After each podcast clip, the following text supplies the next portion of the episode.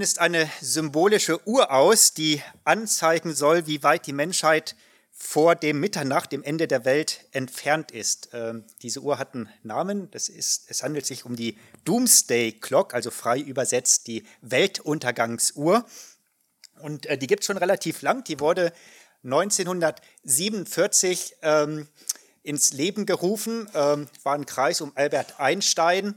Ähm, ne, zwei Jahre zuvor wurde die erste Atombombe äh, abgeworfen und es war schon irgendwie so am Horizont, dass die Menschheit irgendwann in der Lage sein wird, sich selbst zu vernichten. Und seitdem wird jährlich diese Uhr gestellt. Ne? Angefangen, ich glaube, haben sie bei sieben Minuten vor Mitternacht und dann je nach Weltlage haben sie dann die Uhr vor- oder zurückgestellt.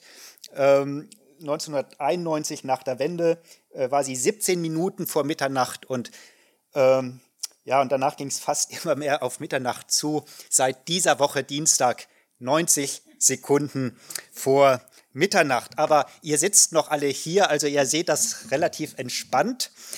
Ähm, aber ihr merkt, die Welt fühlt und wir Gläubige wissen, die, äh, es kam aber raus für mich, ähm, ja, es ist eine Sache, ob man in der Kirche so ein Glaubensbekenntnis rezitiert oder ob man wirklich ganz fest damit glaubt und sein Leben danach ausrichtet. Ja? Also man tut diesen Gedanken ab, aber Gott lässt sich nicht spotten. Und es kommt der Tag, wo Jesus sichtbar für jeden wiederkommen wird, auch für die, die es nicht wahrhaben wollen. Seine Wiederkunft ist unausweichlich. Offenbarung 20, Vers 11 heißt es, Jesus kommt wieder und es wird ein großer weißer Thron aufgestellt und es saß jemand drauf, Jesus Christus, vor dessen Angesicht die Erde entfloh und der Himmel und keine Stätte wurde für sie gefunden. Wenn der Tag kommen, werden sich viele Menschen fürchten, zu Recht fürchten. Offenbarung erwähnt, sie schreien, dass die Berge doch kommen, um sie zu verbergen vor dem Zorn des Lammes, weil sie spüren werden, Jesu Wiederkunft ist der Tag ihres Gerichtes. Jesus sitzt auf dem Thron und Richterstuhl. Und Menschen werden versuchen, sich zu verkriechen und sich diesem Gericht zu entziehen. Das finden wir ja immer wieder, dass Menschen versuchen, sich dem Gericht zu entziehen heute, dass sie weglaufen. Manches Mal gelingt es, hier wird es nicht gelingen. Jeder wird gefunden werden und vor dem Thron Christi gebracht werden. Die Furcht des Menschen wird begründet sein, denn viertens, das Gericht bringt ein endgültiges und gerechtes Urteil. Und ich lese weiter in der Offenbarung 20, wo es heißt, und ich sah die Toten, die Großen und die Kleinen vor dem Thron stehen. Also auch der Tod schützt nicht davor, vor Gottes Thron stehen zu müssen. Und die Bücher wurden geöffnet. Und ein anderes Buch wurde geöffnet, das Buch des Lebens. Und die Toten, die wurden gerichtet nach dem, was in den Büchern geschrieben war, nach ihren Werken. Und wenn jemand nicht gefunden wurde in dem Buch des Lebens, so wurde er in den Feuersee geworfen. Das Urteil ist endgültig, dass hier gesprochen wird. Ich habe hinzugefügt, es wird auch gerecht sein, und zwar in den Augen von allen. Wenn es im Philipperbrief heißt, dass sich jedes Knie vor Gott beugen wird, denke ich nicht damit gemeint, denke ich nicht, dass damit gemeint ist, dass Menschen gezwungen werden, so auf die Knie, sondern ich denke, es ist an diesem Tag die Anerkennung, äh, dass Gott in allem Recht hatte, selbst in seinem Urteilen. Und es gibt ja so die Vorstellung, Hölle ist ein Ort, wo die Menschen noch ihre Faust gegen Gott ballen und äh, rebellieren. Ich denke, mit diesem Gericht wird die Rebellion abgeschlossen sein. Es wird Gericht gesprochen über solche, die vielleicht auf Erden dem Gericht entgangen sind. Immer wieder ist hier im Land von äh, ungesühnten Kriegsverbrechen die Rede. Ja, es sind viele Kriegsverbrecher ungeschoren davongekommen. Es wird aber der Tag kommen, da sie vor Gott erscheinen möchten, müssen.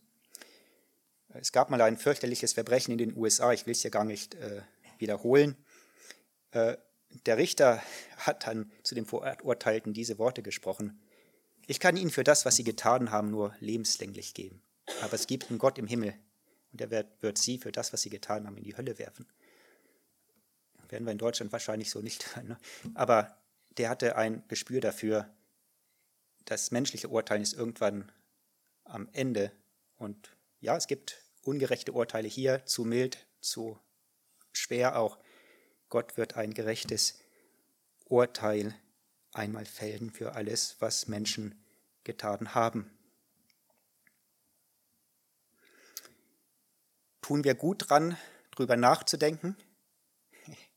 Oh ja, ist der wichtigste, also der, der entscheidendste Tag überhaupt unserer Existenz ist das, was da passiert. Der entscheidendste Tag, der über die Ewigkeit entscheidet, da spielt es sich ab. Paulus hat drüber nachgedacht. Der hat nicht gesagt, oh, ich bin Christ, ich denke nicht mehr drüber nach. Er sagt äh, in 1. Korinther 4 am Anfang, er hat sich geprüft, er ist sich keiner Schuld bewusst, aber entscheidend, sagt er, wird sein, wie ihn der Herr einmal beurteilen wird, wenn er auch das Verborgenste der Finsternis ans Licht bringen wird. Und wir werden dann im zweiten Teil der Predigt auch darauf zurückkommen, wie bereiten wir uns denn davor. Aber die Tatsache, dass wir uns damit beschäftigen sollen, die steht außer Frage, selbst bei einem Paulus. Hier in diesen Versen, die jetzt noch auf der Folie sind, aus Offenbarung 20, sehen wir aber schon anklingen, dass es zwei Dinge gibt, die bei diesem Gericht entscheidend sind. Einmal, was in diesem Buch der Werke auf, aufgelistet ist, ja, ähm, was, was du getan hast. Und ähm, dann ist da noch von dem Buch des Lebens die Rede. Bei dem Buch der Werke erstmal geht es nicht darum, ob gute Werke die Bösen aufwiegen. Das ist auch hier auf der Erde nicht der Fall. Ne? Also wenn ein Schwerverbrecher verurteilt wird, dann wird nicht angefangen aufzuzählen, ja, was hat er denn sonst noch alles Gutes getrieben und kann das vielleicht äh, das Urteil abmildern. Wird es auch damals nicht. Und viele Menschen verstehen nicht, naja, wie kann es sein, dass jemand 70, 80 Jahre sündigt und dann eine ganze Ewigkeit in die Hölle geworfen wird. Also wie passt denn da eigentlich noch das Wort gerecht rein? Äh, die Sache ist nicht die Quantität. Die Sache ist nicht die Quantität an Sünden oder die Anzahl der Jahre, die ich gesündigt habe. Gesündigt habe. Entscheidend ist die Qualität des Verbrechens der Sünde, die Rebellion gegen den unendlich heiligen Gott. Und weil Gott unendlich groß, unendlich heilig ist, ist jede Rebellion gegen ihn, unabhängig von der Anzahl der Jahre, zu sühnen, nur durch zwei Dinge. Entweder durch ein unendlich langes, unendlich hartes Gericht, eine unendlich harte Strafe, das ist die ewige Verdammnis, von der wir geredet haben im Feuersee, oder durch ein unendlich kostbares Opfer, Jesus Christus. Also eine unendliche Schuld ist da, wenn sich jemand gegen den unendlich heiligen Gott aufgelehnt hat. Und jetzt gibt es zwei Möglichkeiten, das wieder in die Waage zu setzen. Unendlich langes, hartes Gericht oder ein unendlich kostbares Opfer. Und wir haben in Offenbarung 20, ich komme nochmal zurück, von dem Buch des Lebens gelesen, in dem diejenigen verzeichnet sind, die das unendlich teure Opfer für sich in Anspruch genommen haben, die in Jesus ihre Sünden Last äh, getragen sind, als er am Kreuz hing und diese Strafe auf sich genommen hat. Diese zwei Wege gibt es. Und ich habe ja den Paulus zitiert, der sich ja Gedanken über sein Gerichtsurteil gemacht hat. Da war jetzt bei ihm kein Bangen im Sinn von, ja, werde ich jetzt errettet oder nicht. Er wusste, dass sein Name im Buch des Lebens stand, er konnte sich darüber freuen. Es blieben die Werke übrig, die er aus Liebe zu seinem Herrn getan hat. Und er, weil er schreibt dann auch 1. Korinther 4, Vers 5, ja, und am Ende, was wird übrig bleiben? Ja, jeder, jedem wird das Lob zuteil werden, das er von Gott verdient hat. Ja, weil die, an die Sünden heißt es, wird Gott nie mehr gedenken, weil getilgt durch das Blut Jesu. War jetzt ein langerer, längerer Abschnitt, aber ich denke, ein Hauptpunkt, dieser Punkt 4. Jesu Wiederkunft bedeutet dann schon auch das Ende der Welt, weil irgendwie haben dann Doomsday und äh, die Wiederkunft Jesu ja doch miteinander zu tun. Aber der Weltuntergang kommt nicht durch Atomkrieg oder Umweltkatastrophen, sondern weil Jesus wiederkommt. Und 2. Petrus 3, Vers 10 steht, ein Tag, an dem die Himmel vergehen, werden mit gewaltigem Geräusch die Elemente im Brand aufgelöst, die Erde und die Werke auf ihr verbrannt werden. Und ähm, drei Verse vorher heißt es noch, dass Himmel und Erde äh, vergehen werden, wenn, wann, wenn die bewahrende Hand Gottes weggezogen wird. Äh, sie werden aufbewahrt durch das Wort Gottes. Also es ist so, dass das Universum eigentlich nur deswegen Bestand hat, weil der Herr es trägt mit seinem Wort. Auch Hebräer 1, ne? er trägt alle Dinge mit dem Wort seiner Macht. Also im Grunde genommen ist die Aussage der Bibel, Gott muss nichts tun, um die Erde zu vernichten, er muss nur was zurückziehen und alles fällt in sich zusammen, nämlich das Wort, das alles erhält. Und es wird aber mal dieser Tag kommen und was, Entschuldigung, wird einmal dieser Tag kommen und es wird alles vergehen. Ja, was alles? Alles Sichtbare.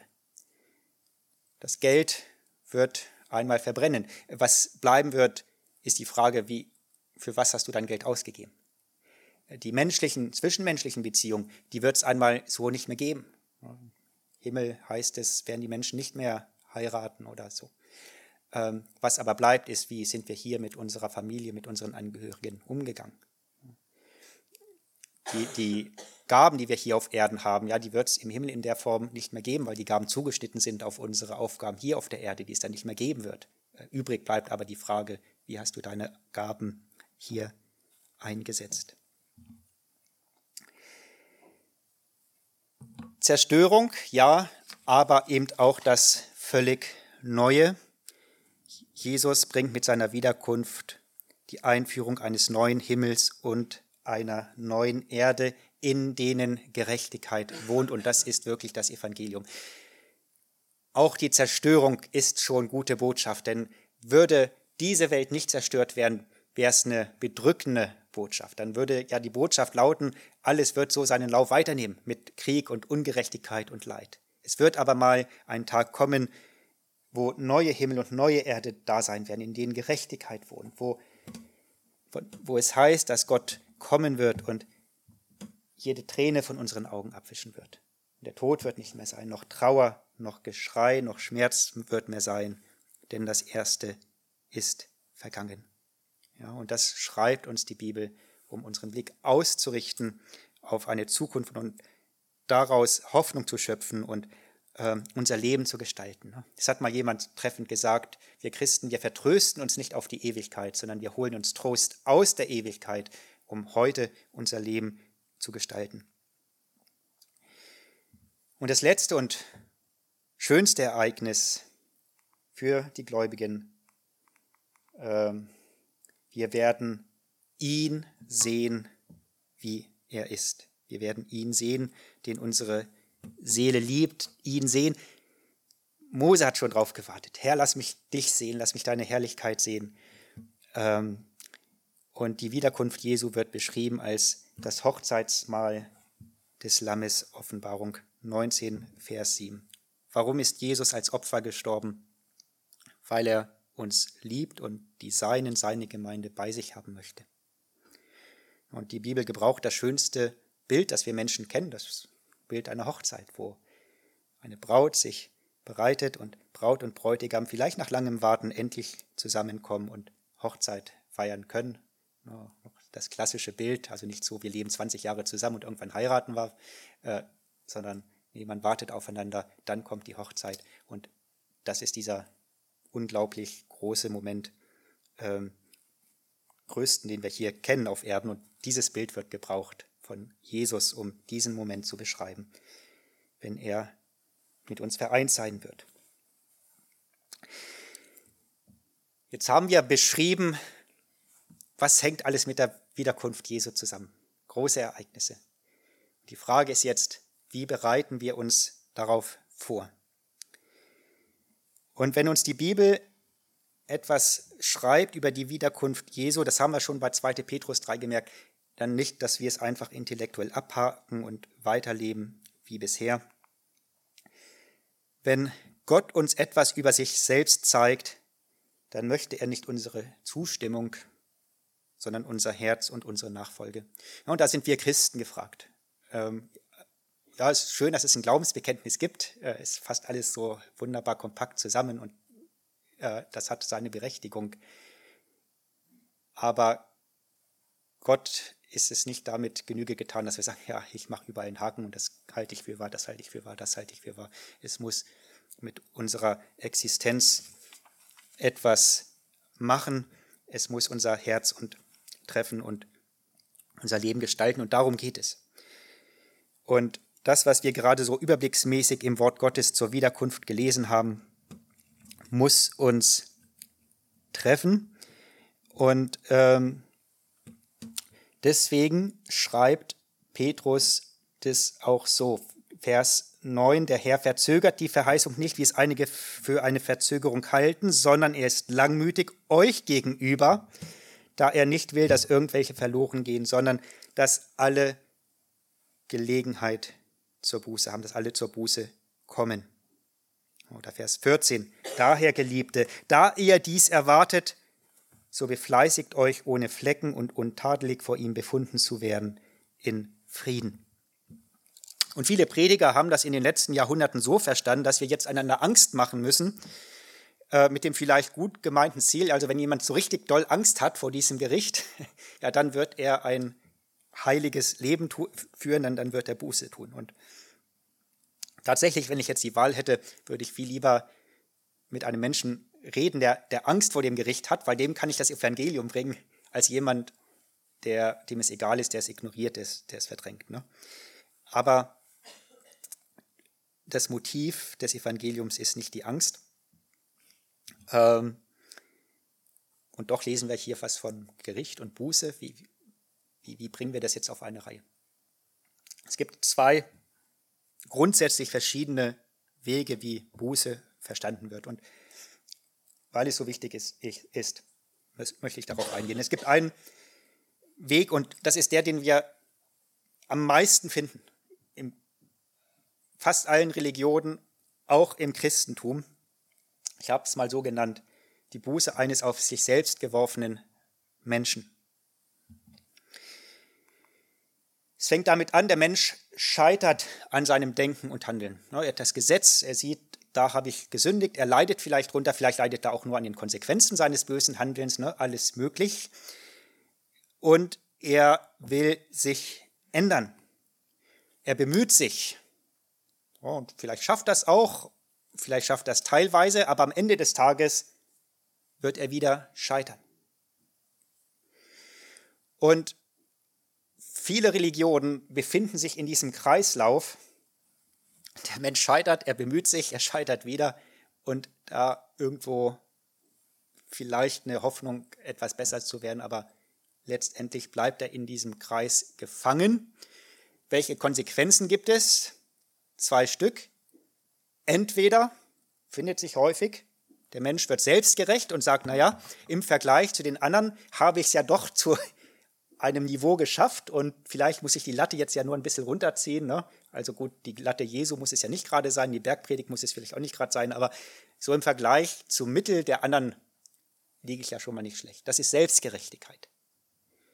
Und der andere Weg, und mein Gefühl ist in den christlichen Gemeinden, ist das noch der häufigere Angst und Depression über sich selbst, weil, er, weil der Mensch merkt, dass er aus eigener Kraft da nicht rauskommt. Und es gibt in den Gemeinden viele, die hier gefangen sind und keinen Ausweg sehen, weil sie sich selbst sehen und an sich selbst verzweifeln und meinen, ja, und ich bin es nicht würdig, hier irgendwie rauszukommen. Und das Fatale an der Geschichte ist, dass wenn in deinem Leben nicht mehr vorhanden ist, als auf dieser Folie steht, du, egal ob du dann selbstgerecht geworden bist oder in Depressionen verfallen bist, letztendlich die Verdammnis kommen muss, weil du dich selbst nicht erlösen kannst.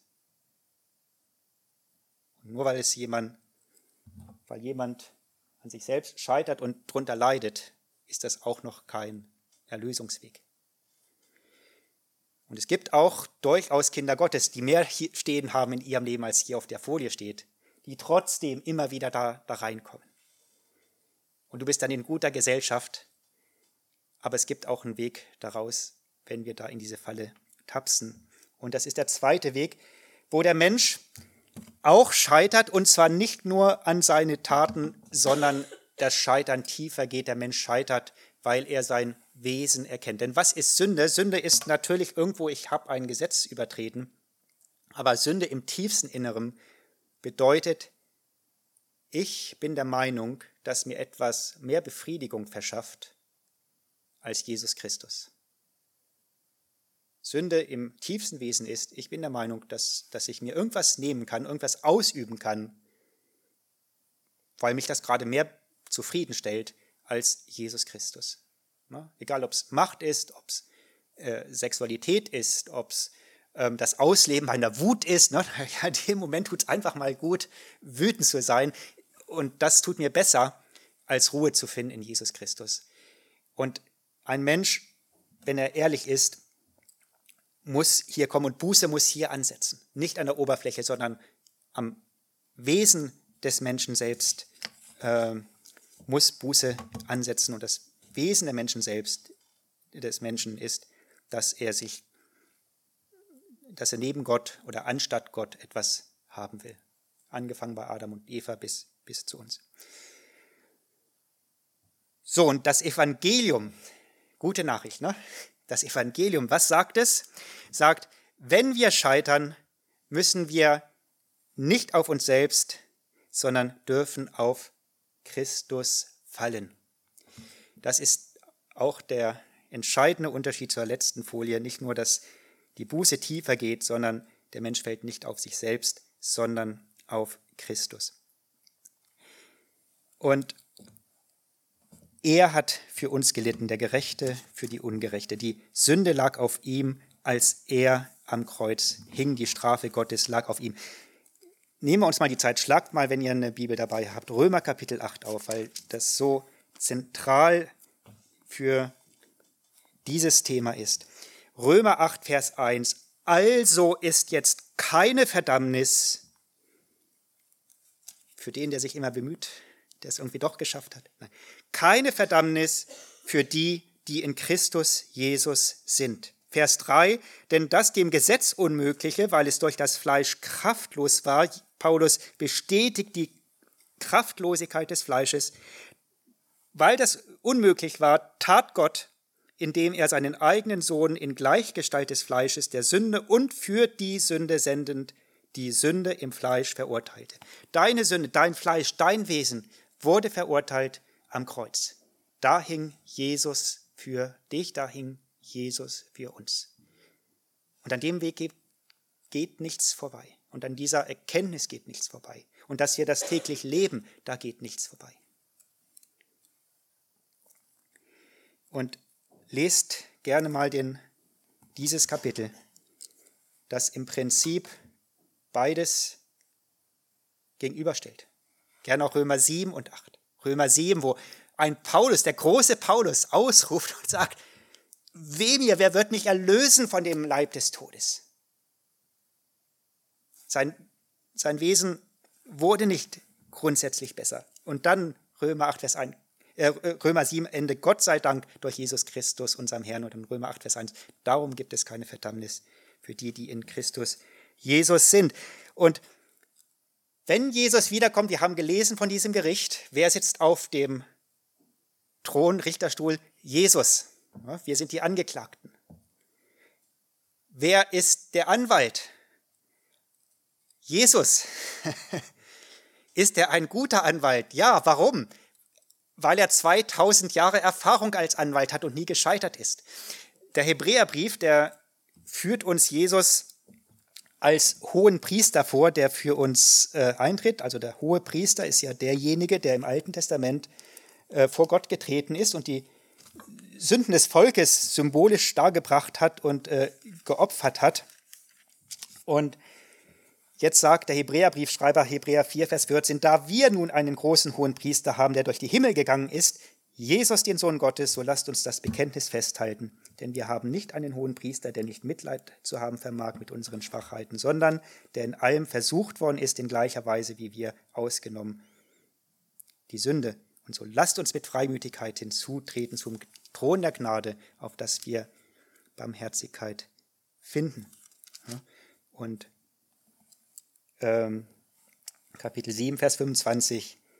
Daher vermag er diejenigen auch völlig zu erretten, die durch ihn Gott nahen. Warum? Indem er alle Zeit lebt, um sich für sie zu verwenden. Wenn es im Glaubensbekenntnis heißt, er sitzt zur Rechten Gottes des Vaters, das ist kein Nebensatz, die haben sich schon genau überlegt, was sie da aufnehmen. Ne?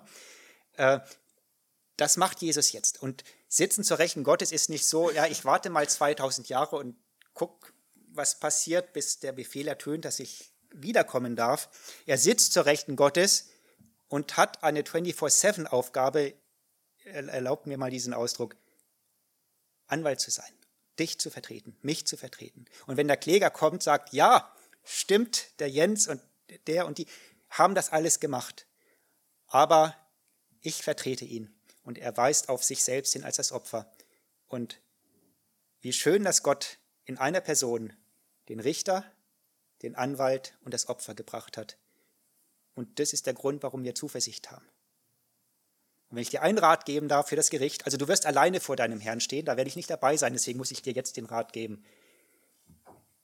Halt den Mund, lass deinen Anwalt reden. Und das Urteil ist eigentlich schon gefällt. Sagen, ja, diese Klageliste ist korrekt, aber sie wurde ans Kreuz genagelt, Kolosserbrief, ne? ans Kreuz genagelt, gerichtet und du darfst eingehen zur Freude deines Herrn. Ja, ist denn jetzt gar nicht mehr was von Buße, von Heiligung nötig? Ja, schon, aber ihr merkt jetzt schon, wo der Trend hingeht. Denn nicht die Angst ist Triebfeder. Wem viel vergeben wird, Lukas 7, ähm, der liebt viel. Lukas 7, 47. Ne? Sagt Jesus zu, zu dem Pharisäer in Bezug auf die Ehebrecher. Wem viel vergeben wird, der liebt viel. Und die Liebe und nicht die Furcht ist die Antriebskraft, die der Heilige Geist gebraucht, um das durchzuführen, was Petrus geschrieben hat. Ja, da ihr das alle wisst, dann tut doch alles dran, euch zu reinigen und vorzubereiten und ähm, auf diesen Tag euch hinzusehnen. Ne? Und ähm, er drückt es ja so nett aus, er sagt, ja, indem ihr äh, diesen Tag beschleunigt. Ne? Ich, ich glaube, er will jetzt nicht, dass wir da so theologisch reingehen, können wir jetzt den Ratschluss Gottes irgendwie ändern, dass, dass Jesus doch eine Woche eher wiederkommt. Äh, ich glaube, es geht so darum, diese Erwartungshaltung zum Ausdruck zu bringen. Äh, tut alles daran und wie eine Braut und wenn es irgendwie geht, äh, äh, diesen Tag herbeizusehen, wo der Bräutigam aus den Wolken niederkommt, um seine Braut zu sich zu holen. Wenn wir uns heiligen, ja, sind wir dann fertig. Ich habe diesen Kreis geschlossen. Wir werden immer wieder feststellen und vielleicht auch mit zunehmender Heiligung, dass unser Wesen absolut verdorben ist. Und lasst euch nicht vormachen, dass ein Christ es irgendwann nicht mehr nötig hätte, zu Jesus zu kommen. Wir alle sündigen oft, wir scheitern oft, wir scheitern an uns selbst, wir verzweifeln. Und wenn wir nicht in Selbstgerechtigkeit oder Depression deswegen landen wollen, der Anwalt hat noch einen Zeitschlitz für dich. er vertritt dich. Und er macht eine gute Arbeit, weil er auf sich selbst, auf sein Opfer hinweist. Ja, das ist wirklich das Evangelium, die frohe Botschaft. Ja, er sitzt zur Rechten Gottes des allmächtigen Vaters. Von dort wird er kommen zu richten die Lebenden und die Toten. Wir haben gesehen, dass Jesu Wiederkunft mit dem Ende dieser Welt und des Universums einhergeht, ja, um einer neuen und gerechten Welt Platz zu machen. Wir haben gesehen, dass dies in allen Belangen wirklich Evangelium und gute Nachricht ist, dass es hier nicht so ewig weitergeht, sondern dass es eine neue Welt gibt, in der in der Gerechtigkeit wohnt. Wir Gläubigen werden vom Glauben zum Schauen gelangen, den sehen, der für uns gestorben und auferstanden ist. Und wir haben gesehen und müssen auch bei uns aufpassen, dass die Bibel uns nicht in die Angst treibt. Und Angst ist nicht der Triebfaktor des Evangeliums, um aus uns heilige Menschen zu machen, sondern die Bibel treibt uns in die Arme Jesu und das muss unsere Botschaft auch als Gemeinde sein, auch wenn ihr morgen aus, rausgeht, wenn ihr mit Menschen redet. Lasst Menschen nicht auf sich selbst fallen, lasst sie auf Jesus fallen, der wiederkommen wird, die Seinen zu sich zu nehmen. Amen.